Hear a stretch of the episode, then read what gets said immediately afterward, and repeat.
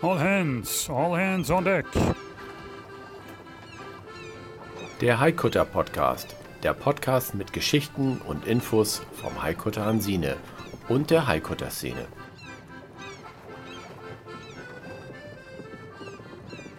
Klar zum Anlegen.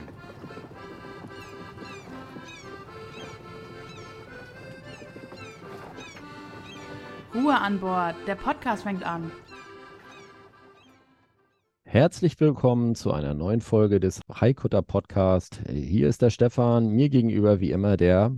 Ja, hier sitzt der Markus aus dem Rheinland, wieder eure Stimme. Grüßt euch. Äh, ich hoffe, ihr seid gesund, euch geht's gut. Das neue Jahr habt ihr gut äh, überstanden und seid voller Tatendrang für die kommende Saison.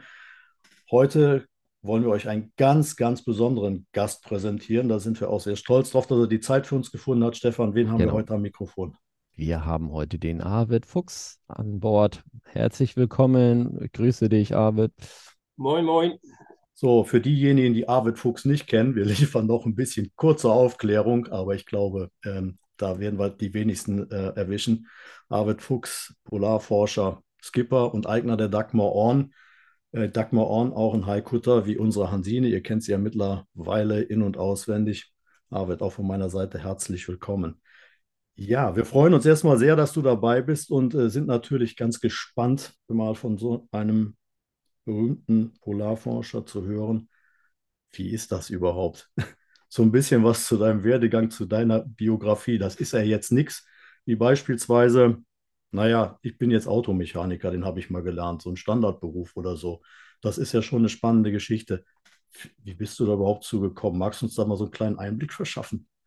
Ja, ich komme eigentlich aus der Fahrt. Also ich bin ja hier in Schleswig-Holstein groß geworden. Meine Großeltern lebten auf Sylt und ich habe also äh, ja, einen Großteil meiner Kindheit dort auf Sylt zugebracht, also an der Nordsee sozusagen. Äh, ja, mein Onkel und andere aus der Familie sind auch zur See gefahren. Also Seefahrt hat bei uns in der Familie so eine gewisse Tradition gehabt und äh, äh, ja, ich war immer vom, vom Meer begeistert, versessen und aber nicht nur davon, sondern eben auch gerade von den Polarregionen. Und für mich als kleiner Junge stand fest, also wenn du groß bist, dann fährst du nicht nur zur See, sondern du fährst auch dahin, wo es besonders kalt und äh, spannend ist. Und diese Kombination, die hat sich dann nach, irgendwie auch äh, realisieren lassen. Ja, und äh, dann kam natürlich irgendwann mal die Frage, wenn du zur See fährst, dann brauchst du auch ein eigenes Schiff. Aber äh, da greife ich jetzt ein bisschen voraus. Am Anfang bin ich halt nach der Schule bei der Handelsmarine angefangen, also in der Frachtschifffahrt. Das war noch richtig diese Stückgutfahrt, äh, wo man also mit eigenen Ladegeschirr und Ladebäumen äh, die Schiffe beladen oder gelöscht hat. Also Container äh, fingen damals gerade erst an.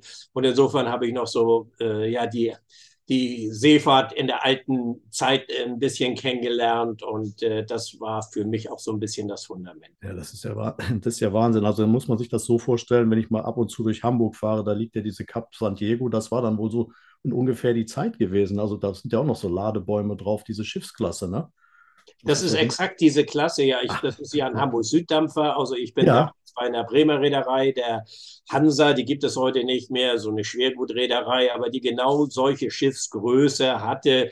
Und äh, wenn ich da unten bei der Cap San Diego im Maschinenraum gehe, ich bin ja, habe ja eine Maschinenausbildung gemacht, bin also in der Maschine gefahren damals, äh, dann ist da so eine MAN-Umkehrspülung, äh, Zweitaktmaschine, Schweröl. Äh, da könnte ich quasi so mit losfahren, äh, wenn ich dürfte, äh, weil das ist noch so vertraut nach all diesen Jahren, also diese ganzen Abläufe, die haben sich da sehr, sehr bei mir festgesetzt und das ist genau diese, die, die, diese Schiffstypen quasi. Ja, ich finde das faszinierend. Also ich kann das so ein bisschen nachvollziehen. Ich äh, bin mal in den Genuss gekommen, auch mal nachts eine Führung auf der Cap San Diego zu haben. Durfte dann über die Maschine darüber turnen. Und faszinierend fand ich diese ellenlange Welle, die da unten drin ist. Ne, wir reden ja hier über Traditionsschiffe, deshalb darf man das auch sagen. Das ist ja auch das größte Traditionsschiff, was sich noch äh, in Fahrt befindet. Ne, ein technisches Denkmal. Also für jeden, der da Spaß dran hat an Technik, lohnt sich das mal anzugucken. Aber jetzt mal überhaupt eine andere Frage. Du hast gesagt, du hast dich für die kalten Regionen schon immer interessiert, dieser Erde. Ähm, und wie kommst du dann oder wie bist du dann ausgerechnet auf einen Haikutter gekommen? dass du sagst, okay, ich nehme dieses Schiff und ich möchte mit diesem Schiff das erkunden. Wie bist du überhaupt zu dem Schiff gekommen? Also ich meine, unsere Geschichte kennt man ja jetzt, das war 321 Mainz und wir haben 50 Cent für die Hansine damals bezahlt und haben dann damit angefangen. Arvid, so haben wir uns damals auch mal äh, kennengelernt vor etlichen Jahren. Ähm, und wie, wie war das bei dir gewesen? Oder wo, wo kommt dieser, dieser, ja, dieses Vertrauen und überhaupt dieser, dieser Spaß äh, für den Haikutter her? Also ich wollte immer ein eigenes Schiff haben und ich wollte keine moderne, durchgestaltete Yacht haben, sondern ich wollte immer ein, ein, wollen wir sagen, konventionell gebautes Schiff haben, weil das Arbeitsschiffe sind. Und diese Arbeitsschiffe sind eben halt für den Einsatz in der Fischerei in der Nordsee gebaut worden.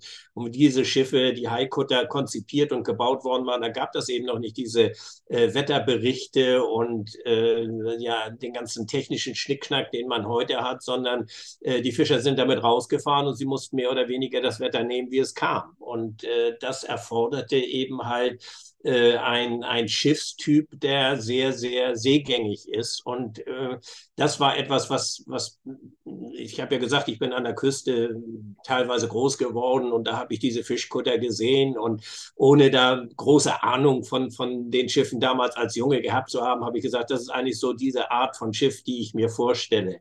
Und äh, so, und wie es dann wirklich äh, konkret wurde, dass ich äh, damals zusammen mit Freunden nach einem Schiff suchte. Ich hatte da also auch keine so umfangreiche Ahnung jetzt von, äh, von Holzschiffen. Also ich hatte auf anderen Traditionsschiffen gefahren, bei Clipper, Deutsches Jugendwerk zur See und Tohayadal und anderen Schiffen hatte ich natürlich schon Erfahrung, hatte auf Yachten auch gesegelt. Also ich komme schon aus der Segelei. Äh, aber wir haben uns damals umgeguckt nach einem traditionellen Segelschiff, also traditionell gebauten Schiff. Kein Traditionsschiff im Sinne der Verordnung, aber ein traditionell gebautes äh, Schiff eben ähm, was in der Substanz gut war, was diese Größe hatte, weil diese Größe irgendwie auch immer noch bezahlbar ist und weil sie sehr manövrierfähig ist. Und da wir damit ins Eis fahren wollten, brauchten wir auch ein Schiff, was einerseits seegängig ist, was eisgängig ist bis zu einem gewissen Grade und was sich gut auf engen Raum auch manövrieren lässt. Und ähm, so, und da kristallisierte sich dann so ein bisschen diese Schiffsgröße heraus. Und wir haben dann lange gesucht nach einem geeigneten Schiff sind überall rumgereist und entweder waren die viel zu teuer oder aber sie waren äh, ja mehr kompostierbar als, als äh, irgendwie umbaubar. Und deshalb haben wir dieses Schiff auch nicht für 50 äh, Cent oder Pfennig oder was weiß ich damals bezahlt haben bekommen, sondern das hat damals schon stottliche 75.000 D-Mark gekostet. Äh, was für uns ein Riesenbatzen Geld war. Und äh, jeder weiß, mit der Anschaffung ist es nicht getan, sondern da fängt eigentlich das Geld ausgeben erst an. Und so haben wir das sukzessive auch erstmal sehr viel in eigener Regie gemacht, bevor wir uns dann also auch die Mittel besorgt haben, um das Schiff dann eben entsprechend umzubauen. Und äh, diese Dagmar Horn äh, ist ja auch über 90 Jahre alt. Sie ist Baujahr 1931 in Esbjerg gebaut. Äh, und äh, ein, ein von Grund auf robustes Schiff. Und die, die Kaufentscheidungen, die haben wir auch nie bereut. Mhm. Ja. Ich weiß, kannst du, kannst du noch ein bisschen was über die technischen Daten des Schiffes vielleicht mal sagen? Länge, Breite, Höhe und so weiter? Ja, also über Deck ist sie äh, 18 Meter lang und äh, 4,80 Meter breit. Hat einen Tiefgang von 2,50 Meter mit Klüverbaum und allen. Das ist knapp 24 Meter Länge über alles. Äh, der Mast ist 22 Meter hoch. Das ist ja eine Kuttertakelung. Das heißt, eine Kuttertakelung, das ist ein Mast und mindestens zwei Vorsegel. Wir haben drei Vorsegel, also Fock, Klüver und Flieger. Und dann das Groß, was 100 Quadratmeter ist. Und dann darüber kann man noch ein Topsegel setzen. Also insgesamt 220 Quadratmeter äh, Segelfläche mit einem Monsterbaum. Der Baum ist, äh, wiegt 600 Kilogramm und ist äh, 12 Meter lang.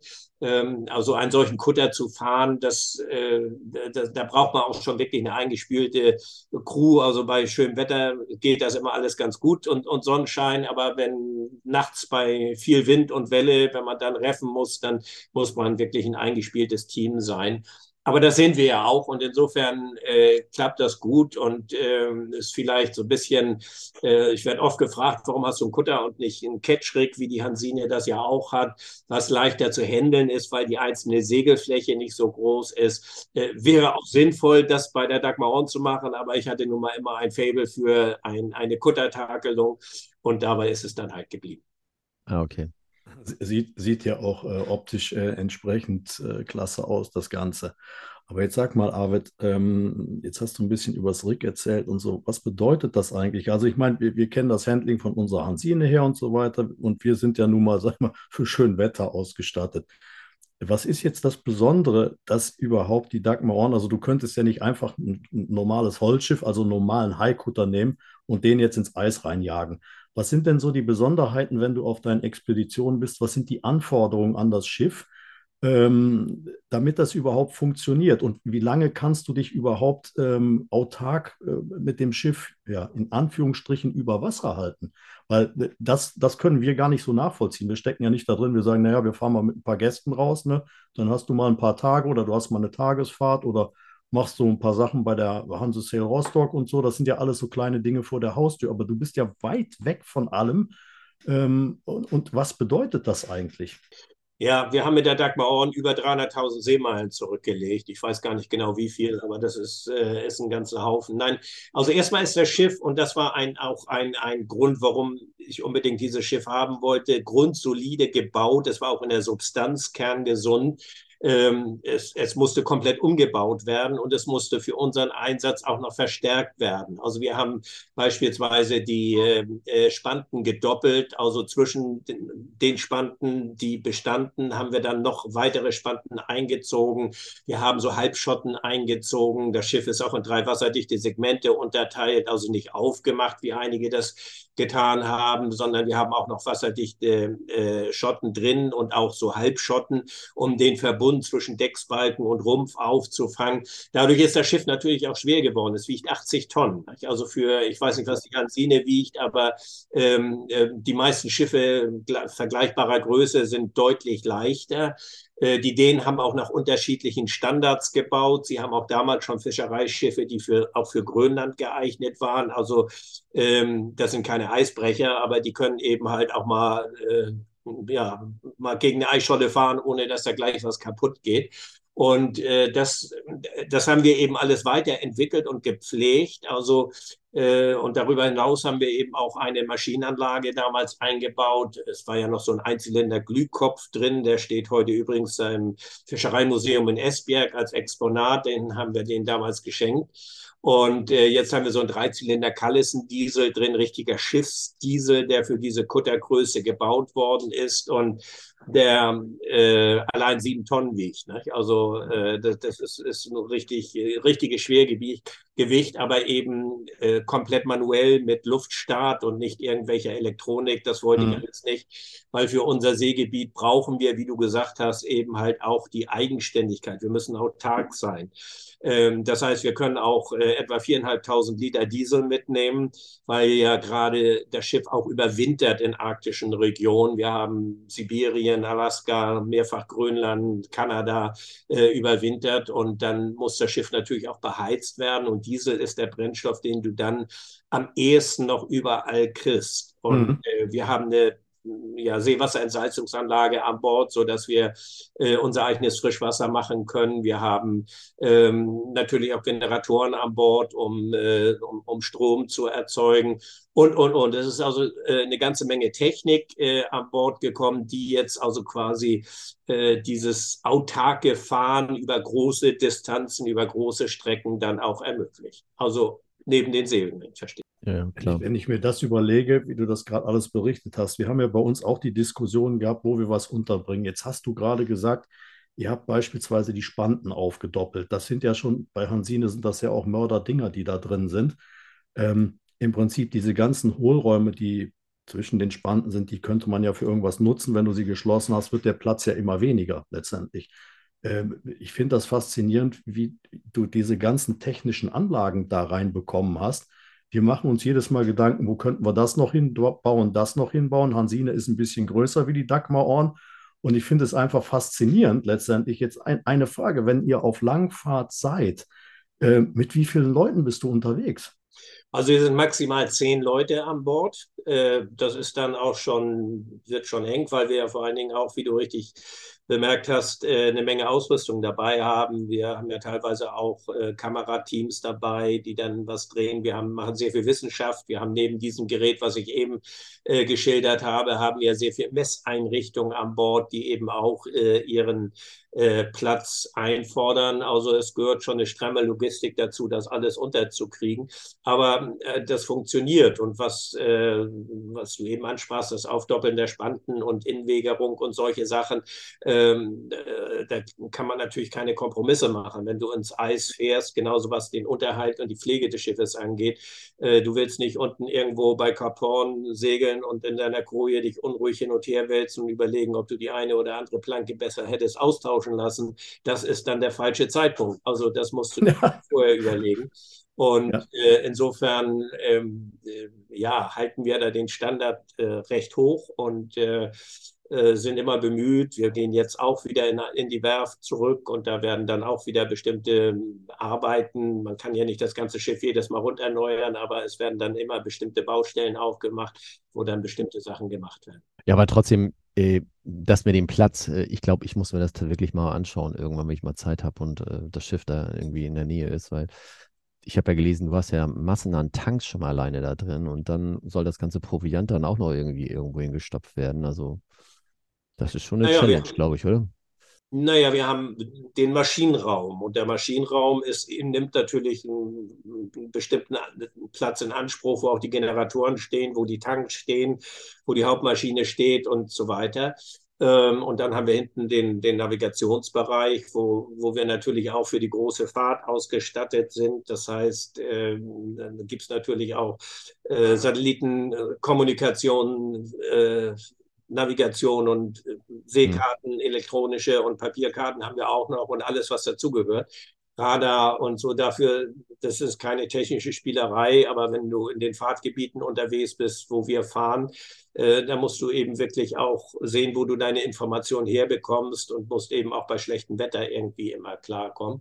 Naja, und das, was früher der Fischraum war, das ist bei euch ja, denke ich, ähnlich so, ist eben halt äh, hauptsächlich der Wohnraum und ähm, gleichzeitig auch die Messe, wo gekocht wird und wo gegessen wird. Da ist Platz für sechs Personen. Und äh, dann haben wir das Vorschiff, was aber nochmal durch ein wasserdichte Schott abge Trend ist, das war früher das Logis der Fischer und das ist ja noch im Originalzustand weitgehend erhalten, also das ist restauriert und so, aber diese vier Fischerkojen äh, sind noch äh, genauso da, wie sie es früher waren, also seit 1931 eigentlich unverändert. Im Vorschiffbereich, wo früher gekocht wurde, da haben wir das so ein bisschen äh, umgebaut, da ist dann auch noch ein zweites Klo und Stauraum und so weiter, ja. Und äh, dann gibt es natürlich jede Menge Backskisten und äh, unter den Kojen Syrien und sonst wo, wo Proviant verstaut wird, aber das geht eigentlich ganz gut. Aber es gehört schon eine gewisse Planung dazu. Ja. Gibt es auf eurer Webseite auch dann entsprechende Fotos von früher noch? Habt ihr da irgendwann dokumentationsmäßig was, oder? Doch, wir haben die äh, ja jetzt gerade eine neue Webseite und äh, da das ist teilweise ist noch Baustelle, teilweise kommt das aber äh, noch rein, aber es gibt ja auch bei YouTube und überall äh, gibt es eigentlich eine Menge Filme und, und, und Videos auch unter wie es dort aus. Ja, ja. ja ich, ich werde das in, in den Shownotes werde ich dann entsprechend nochmal einen Link setzen von eurer ja. Webseite, dann können sich die Zuhörer das mal anschauen dann.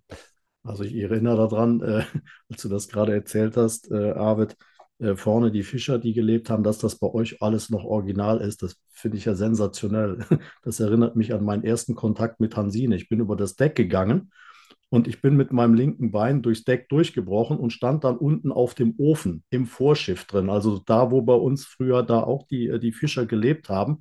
Und da war schon alles ziemlich äh, zerfallen und, und ähm, ja, am Auseinanderfahren. Also wir konnten in jedem Fall von den, leider von dem ganzen Originalen nichts mehr retten und nichts mehr erhalten. Das war alles so dermaßen marode und deshalb freut mich das, das zu hören, dass da wirklich noch originale Gegenstände in dem Schiff drin sind. Wir wissen ja selber, je älter ein Schiff ist, es werden immer Dinge ausgetauscht und schlussendlich ist es ja sowieso nicht mehr das, was früher mal drin war.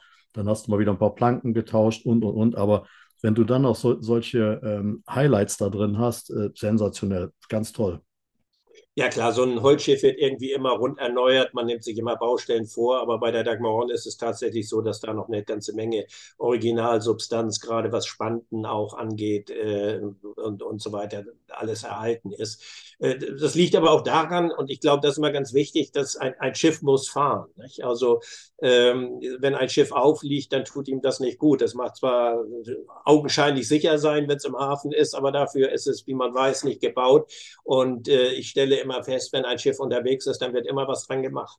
Also äh, deshalb sind wir zurückgekommen. Das Schiff war jetzt auch zwei Jahre wieder unterwegs oder, oder fast zwei Jahre und äh, ist äh, in einem tadellosen Zustand jetzt zurückgekommen. Also auch was die Takelage angeht was nicht ausschließt, dass trotzdem eine Menge gemacht werden muss. Dinge, die man eben unterwegs, gerade bei der Wetterlage, äh, dann oftmals auch nicht machen kann. Aber insgesamt äh, ist jetzt nichts kaputt. Und, äh, aber man bleibt eben immer dabei. Wenn, wenn man an Bord ist, dann wird immer irgendwie, wenn gerade was schadhaft ist, dann wird das auch äh, gemacht. Und das tut einem solchen, gerade so ein Holzschiff eben auch mal gut. Ja, wir merken das ja selber, wir haben es jetzt gesehen äh, über die Zeit, als äh, Covid begonnen hat, ähm, sind ja viele Betriebe eingestellt worden und Schiffe kamen zum Liegen. Es wurde kein, kein Geld mehr eingefahren, etc. pp. Und äh, wenn du dann mal zuschaust, ähm, wie schnell so ein Holzschiff verfällt, wenn es nicht bewirtschaftet wird. Äh, wir haben zum Glück bei Hansino oder wir haben das Glück gehabt, dass wir vorbereitet waren. Wir wussten das natürlich auch nicht, dass das kommt. Aber wir hatten schon so ein paar Sachen auf dem Deckel gehabt, dass wir sagen, okay, wir müssen der Werft noch was machen, bevor die neue Saison losgeht. Das hatten wir alles erledigt. Dann kam Covid und wir waren zum Glück halbwegs durch mit dem, was wir tun wollten. Andere Betriebe, die hatten das vor der Brust gehabt und die konnten dann keine Einnahmen mehr generieren. Und wir konnten dann zugucken, wie diese Schiffe dann leider ja, verfallen sind und wahrscheinlich auch unwiederbringlich ja. verfallen sind. Ne? Deshalb ist das nachvollziehbar. Und ähm, wir haben uns das auch auf den Deckel geschrieben. Ähm, wir hatten vorhin mal kurz vor der Sendung darüber gesprochen, dass wir bei uns das Deck erneuern müssen und so weiter und so fort. Und mittlerweile ist das auch in den, in den Köpfen der Crew drin. Ähm, da ist auch ein anderes Verständnis für da. Wenn du siehst etwas, was augenscheinlich nicht in Ordnung ist, dann sag es oder nimm es in Angriff. Und nicht, ach, ich, ich gehe einfach mal weiter. Ne? Also diese Mentalität, die hilft ja nichts. Ne? Das reißt ja immer nur noch mehr Löcher da rein. Und das haben wir mittlerweile auch ganz gut im Griff. Und deshalb sind wir auch sehr froh, dass wir so viele fleißige Helfer mit dabei haben, die sich ehrenamtlich engagieren. Ähm, das ist ja nochmal was ganz anderes ähm, als das, äh, was du betreibst, das Modell. Und ähm, ja, das ist schon eine spannende Geschichte. Aber es freut mich zu hören, dass das Schiff nach zwei Jahren gut erhalten, fast tadellos zurückgekommen ist. Das zeugt ja einfach nur davon, dass ihr das einfach drauf habt, dass es gut läuft. Ja. Du sagtest ja, dass du mindestens zehn oder nee, zehn, zehn Leute fahren ja meistens immer mit bei so einer Expedition. Die werden wahrscheinlich dann nochmal ausgetauscht. Das heißt also, wie viel hast du denn eigentlich im, in, in total an Crewmitgliedern, die für dich verfügbar sind, wenn du solche Touren machst? Also das ist äh, schwer zu sagen, weil es wirklich auch ein internationales Team ist. Viele Leute, die also auch bis hin nach Tasmanien und so weiter, Crewmitglieder, die wir haben und die äh, sind natürlich nicht immer jedes Mal verfügbar. Äh, aber wir haben, wir machen einmal im Jahr, das war Corona-bedingt nun auch nicht möglich gewesen letzten Jahre, aber in diesem Jahr haben wir es wieder gemacht. Haben wir ein Crew-Treffen gemacht hier, kurz vor Weihnachten, Open-Air-Treffen, wo gerade diese richtig schöne Schneelandschaft war. Da haben wir Glück mit dem Wetter gehabt und da waren zwischen 80 bis 90 Personen da, die äh, alles irgendwie eng verbandelt sind mit diesem Projekt. Aber tatsächlich sind es noch mehr. Das ist natürlich über die Jahre gewachsen und äh, es kommen eben auch immer viele junge Leute, die sich bewerben und äh, wir brauchen eben halt auch bestimmte Qualifikationen, gerade aus dem wissenschaftlichen Bereich kommen, kommen junge Leute, die dann diese Forschungsprojekte, die wir ja mit begleiten, irgendwie dann betreuen. Und äh, aber man braucht eben auch immer halt Techniker, man braucht äh, Leute, die seglerisch gut drauf sind, die äh, so eine Traditakelage im Griff haben und äh, damit eben umgehen können. Ja, ist klar. Also so. sieht es bei dir nicht anders aus wie bei uns. Wir suchen natürlich ja. auch immer Leute, aber ihr habt es jetzt gehört, alle da draußen auch mal gerne Bewerbung an Arvid Fuchs rausschicken. Wer weiß, wann es wieder losgeht, aber da kommen wir später noch zu. Aber grundsätzlich ähm, setzt du das voraus, wenn du jetzt Wissenschaftler mitnimmst. Ich komme selber aus dem wissenschaftlichen Bereich, deshalb frage ich da jetzt so explizit. guckst du äh, besonders auf die Kombination Wissenschaftler mit ein bisschen Wasserfestigkeit oder schon eine Affinität zum Segeln, zum Wasser, zum Meer hin, ähm, so von der Geschichte? Oder darf es auch jemand sein, der jetzt beispielsweise sagt, naja, ich habe das noch nicht gemacht, ich bin mal bei uns auf dem, weiß ich nicht, Ententeich dreimal mit einer Jolle gefahren. Ähm, darf ich da mitkommen? Äh, reicht meine Expertise dafür aus? Ähm, wie, wie siehst du das? Wie beurteilst du das? Naja, jeder ist irgendwie an Bord Multitasking. Also es ist nicht einer, der nur explizit eine Rolle einnimmt. Also um mal beim Koch zu bleiben. Also der Koch muss nicht nur kochen, auch bei, bei schlechtem Wetter kochen, sondern da geht natürlich auch eine Wache mit und will das auch. Und so ähnlich verhält es sich auch äh, bei, ich bin ja selbst kein Wissenschaftler, ich, ich, ich, führe das Schiff und leite die Projekte und initiiere die Projekte, aber äh, die, die Wissenschaftler, die dann mitfahren, die, das sind Leute, die gleichzeitig auch natürlich irgendwie ein Fable äh, für Segeln haben, für, für solche Schiffe haben, sonst funktioniert es auch nicht. Und äh, ich mache das eigentlich in der Regel immer so, dass man sich vorher kennenlernt, natürlich irgendwie in der Regel während der Werfzeit oder mal eine Etappe mitsegelt, sodass jeder dann irgendwie irgendwie äh, das mal auschecken kann. Äh, das sind lebhafte Schiffe, gerade im Seegang. Ähm, die sind sehr, seegängig, sehr seetüchtig, äh, aber, aber sie sind eben auch lebhaft im Seegang, was an der Schiffsgröße auch mit liegt. Und so, und da macht sich dann schon Seekrankheit bei dem einen oder anderen breit oder und, und jeder kann da gleich gut mit umgehen oder kann das gleich gut kompensieren. Das wissen viele Leute ja gar nicht, auch wie sie mit der Enge am Bord und dem völligen Verzicht auf Privatsphäre und das ja nicht mal über eine Woche, sondern über Wochen oder Monate hinweg klarkommen, äh, wo dann vielleicht auch das frische Obst aus ist und wo es dann eben keinen frischen Apfel oder so gibt. Also es ist so ein gelebter Minimalismus natürlich auch und das äh, erfordert äh, schon besondere Menschen, die bereit sind, sich darauf einzulassen und trotzdem noch Spaß daran zu haben und vor allen Dingen eben auch eine soziale Kompetenz mitbringen. Also ähm, man ist ja, ihr kennt es, man ist immer auf engstem Raum und äh, das aber eben über viele, äh, über, über einen langen Zeitraum und insofern ist die soziale Kompetenz da ein ganz wichtiges Kriterium. Ja, ich glaube, das ist bei allen äh, Seglern entsprechend so, die mit andere Leute mitnehmen, dann entsprechend ähm, seegängig. Äh, ich habe übrigens äh, mit Begeisterung äh, die Videos äh, auf den sozialen Medien von dir gesehen, wie das Schiff da richtig bei richtig hohem Wellengang rauf und runter Rock'n'Roll gefahren ist. Also das fand ich schon sehr, sehr spannend. Ich weiß nicht, ob wir uns das dann entsprechend zutrauen würden mit unserer Hansine, aber so gesehen scheint es dann doch relativ sicher zu sein. Ja, also das sind, äh, man hat ja immer mal so gesagt, ein gut gebauter Nordseekutter kann auf der ganzen Welt fahren. Und ja, genau. Äh, das kann ich eigentlich unterstreichen. Also ja, es gibt äh, Situationen, da möchte man nicht irgendwie mit, mit, einem Schiff sein, aber egal mit welchem Schiff nicht sein. Und äh, das Wetter wird auch, glaube ich, immer wirklich ein bisschen, die Wetterlagen immer ein bisschen härter. Das ist so etwas, was wir beobachtet haben. Aber gut, Stürme hat es immer gegeben und dafür sind die Schiffe eben auch mitgebaut. Also das können die eigentlich ganz gut mit um. Gibt es irgendwie lustige Geschichten mit deinem Schiff, was du mal erlebt hast oder so?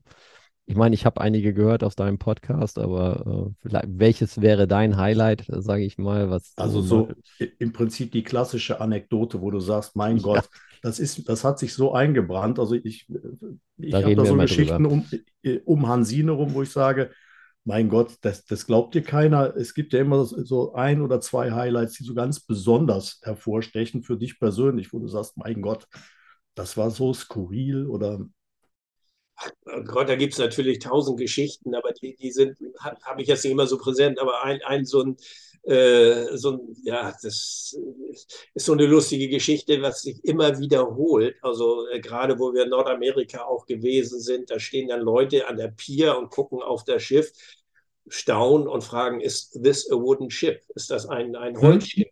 Äh, und dann gucken wir die immer völlig konsterniert an und sagen, ja, was denn sonst bitte sehr? Also, was, was, meint ihr, was das ist? Ist Deko oder, oder was das ist? Also die Frage, die äh, kommt dann äh, immer noch und äh, das äh, äh, verwundert uns ein bisschen. Ja, es gibt da natürlich eine Menge kuriose Geschichten, aber die kennt, glaube ich.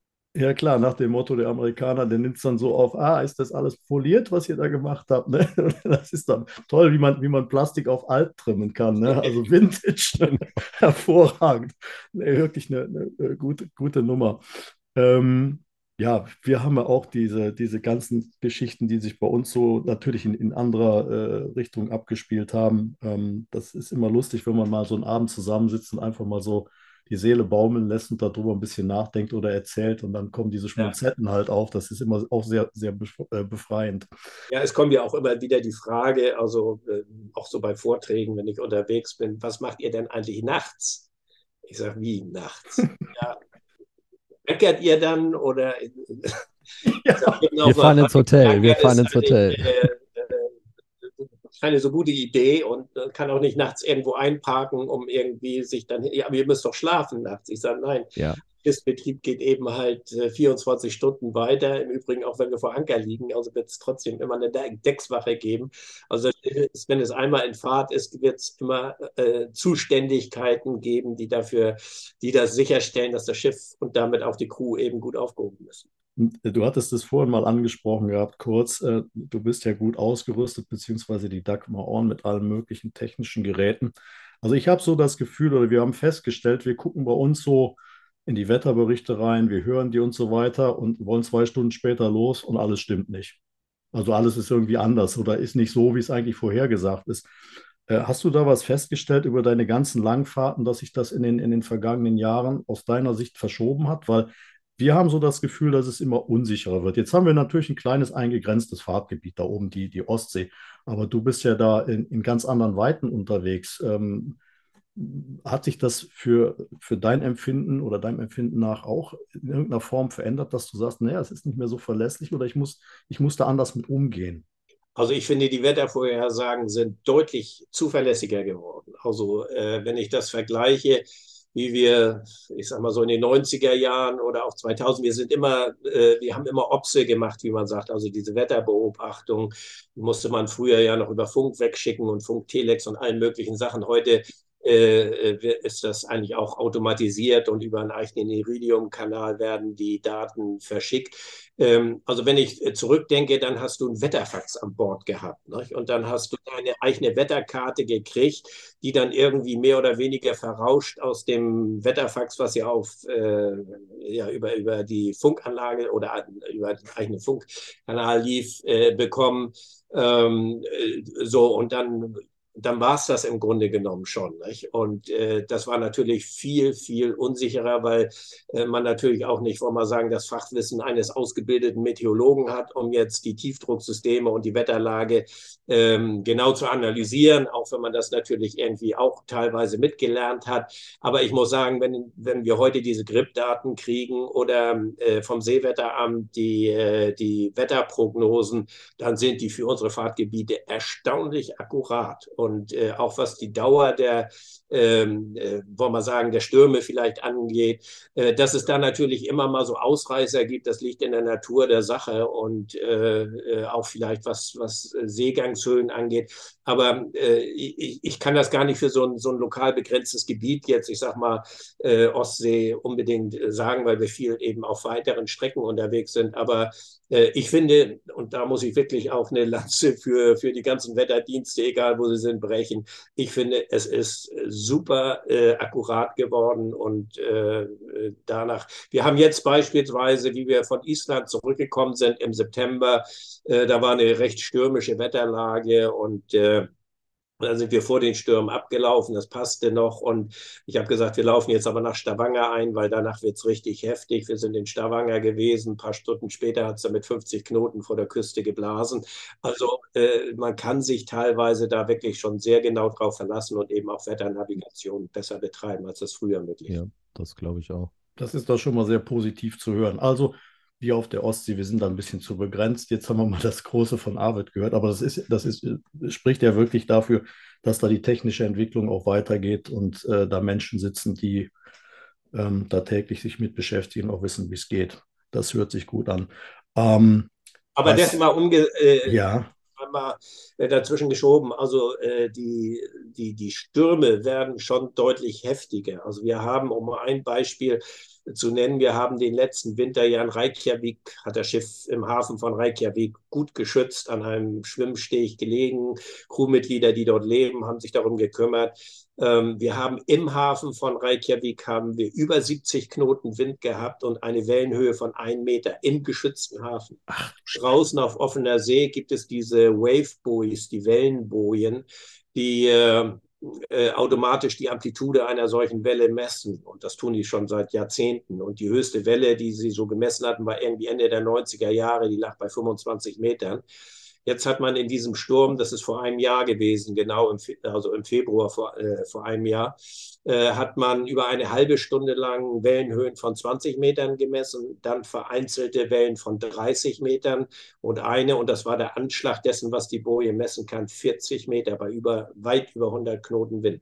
Ähm, das sind äh, Hurricane-Windstärken und das sind natürlich Seegangshöhen, äh, die man erstmal nicht erleben möchte, aber äh, wo auch die Isländer sagen, die nicht zu Übertreibungen neigen, die von einem Jahrhundertsturm sprechen und im Herbst haben sie dann einen weiteren Jahrhundertsturm gehabt. Also es häufen sich diese in Anführungsstrichen Jahrhundertstürme in, in, in einem Jahr und das äh, stimmt einen schon sehr nachdenken.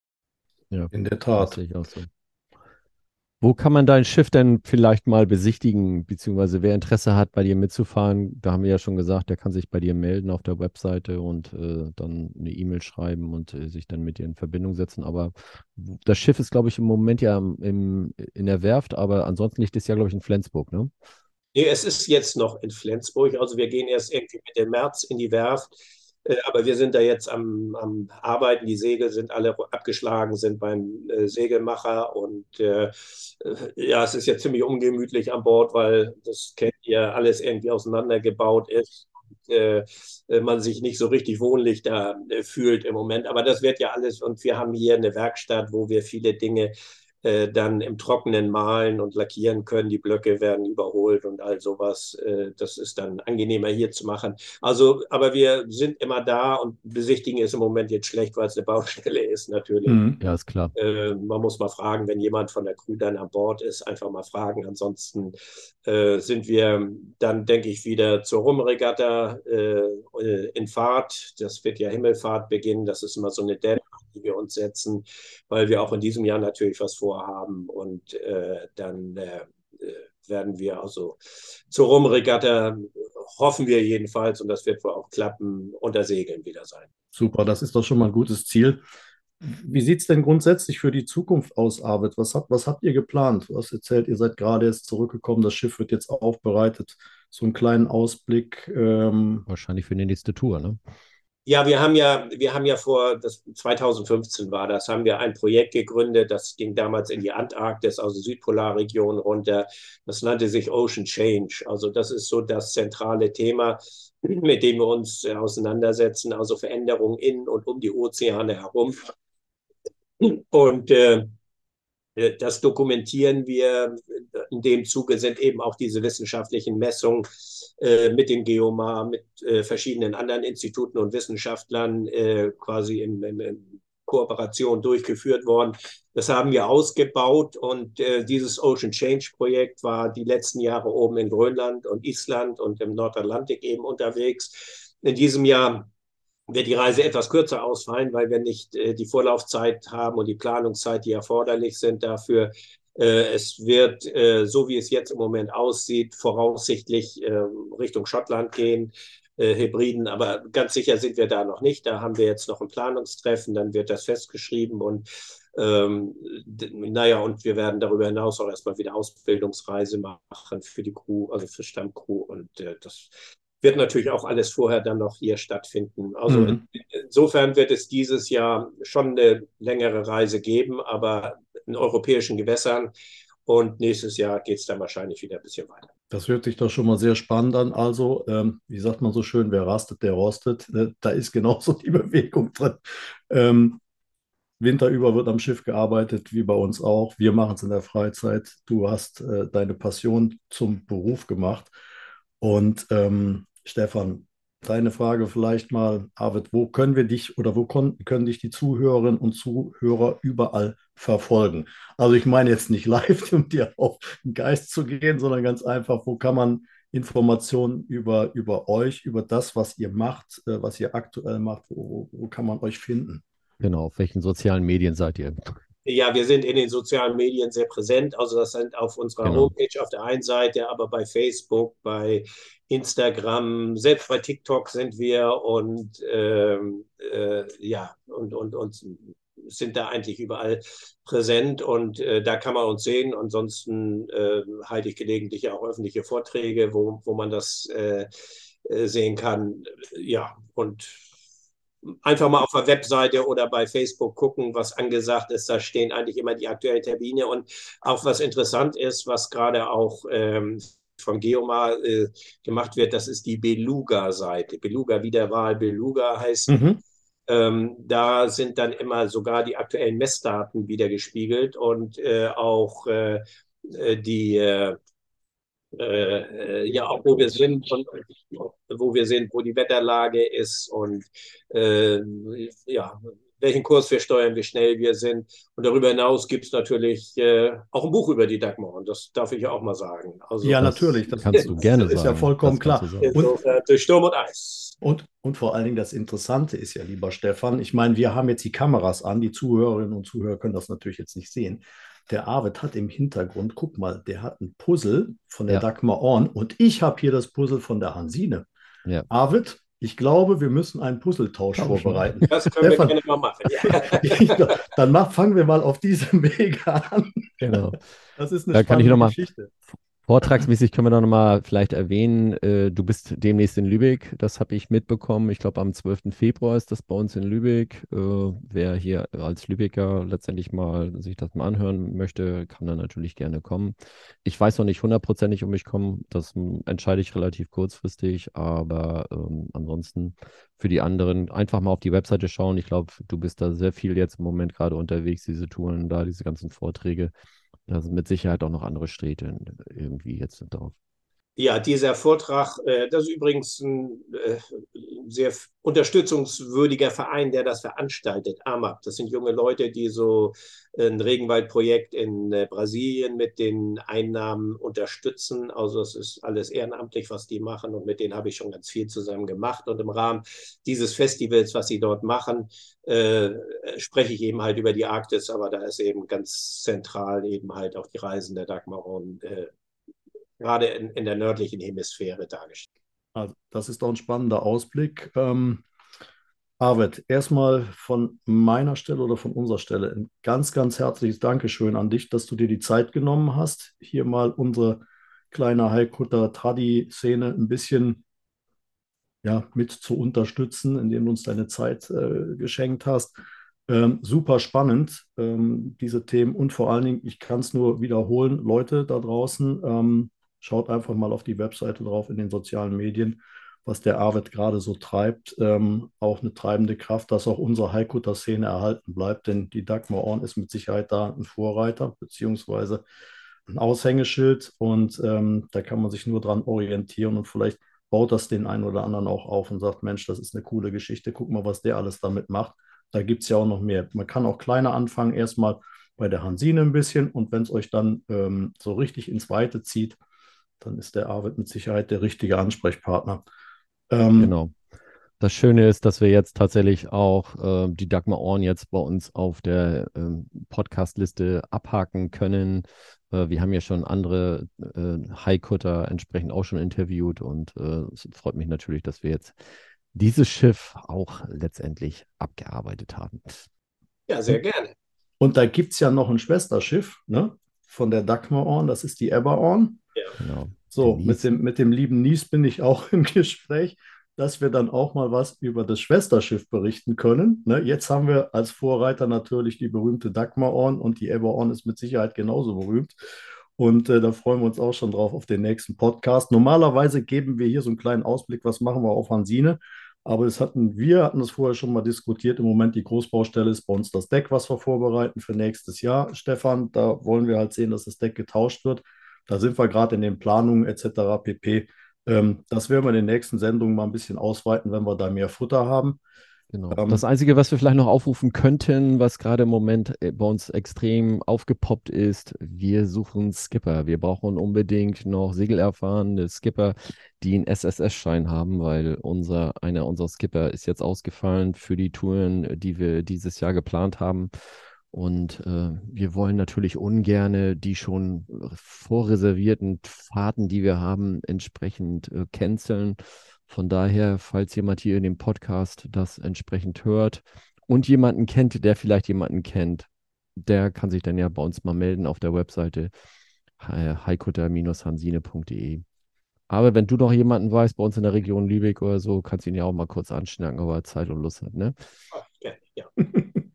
Ja mich freut das ja auch, wenn die Schiffe äh, weiterfahren. Also ich meine, da liegt ja ganz viel Herzblut auch äh, Ganz bei, genau. bei mir oder bei allen da drin. Und deshalb äh, ja, betrachte ich auch wirklich mit großer Sorge ein bisschen so die Tradiszene in, insgesamt, äh, weil äh, ja, weil, weil das irgendwie so ein bisschen äh, schwierige Fahrwasser sind, in denen wir uns alle befinden. Und äh, insofern wünsche ich euch und der Hansine auch wirklich viel Glück und äh, dass ihr da weiterhin gut in Fahrt bleibt. Ja, recht herzlichen Dank. Vielen Dank dafür. Dann kann ich nur mich von meiner Stelle hier aus dem Rheinland verabschieden. Nochmal ganz herzlichen Dank an dich. Arvid, du hast nachher das letzte Wort. Euer Markus ist raus. Bis zur nächsten Sendung. Bleibt gesund, lasst euch gut gehen und freut euch hoffentlich auf eine schöne Saison, die ansteht. Auch von Tschüss. meiner Seite. Von meiner Seite auch nochmal herzrecht herzlichen Dank und äh, ich wünsche euch alles Gute. Bis zum nächsten Mal und das letzte Wort hat unser Gast. Das letzte Wort habe ich eigentlich schon gesagt. Ich wünsche der ganzen Haikutter-Szene äh, ja alles Gute und äh, Fair Winds und äh, auch in diesen schwierigen Fahrwassern, dass sie äh, ja die ja, dass sie dabei bleiben. Also bei uns gibt es so eine Devise, auch gerade wenn man in Schiedwetter reinkommt, never give up, gib niemals auf. Und äh, das im übertragenen Sinne kann ich eigentlich nur der ganzen Tradiszene weitergeben. Alles Gute. Vielen Dank. Tschüss. Tschüss.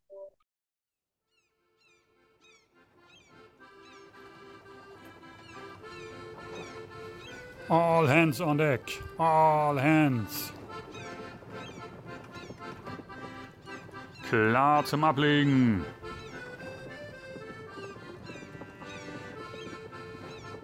Jetzt aber Schluss für heute.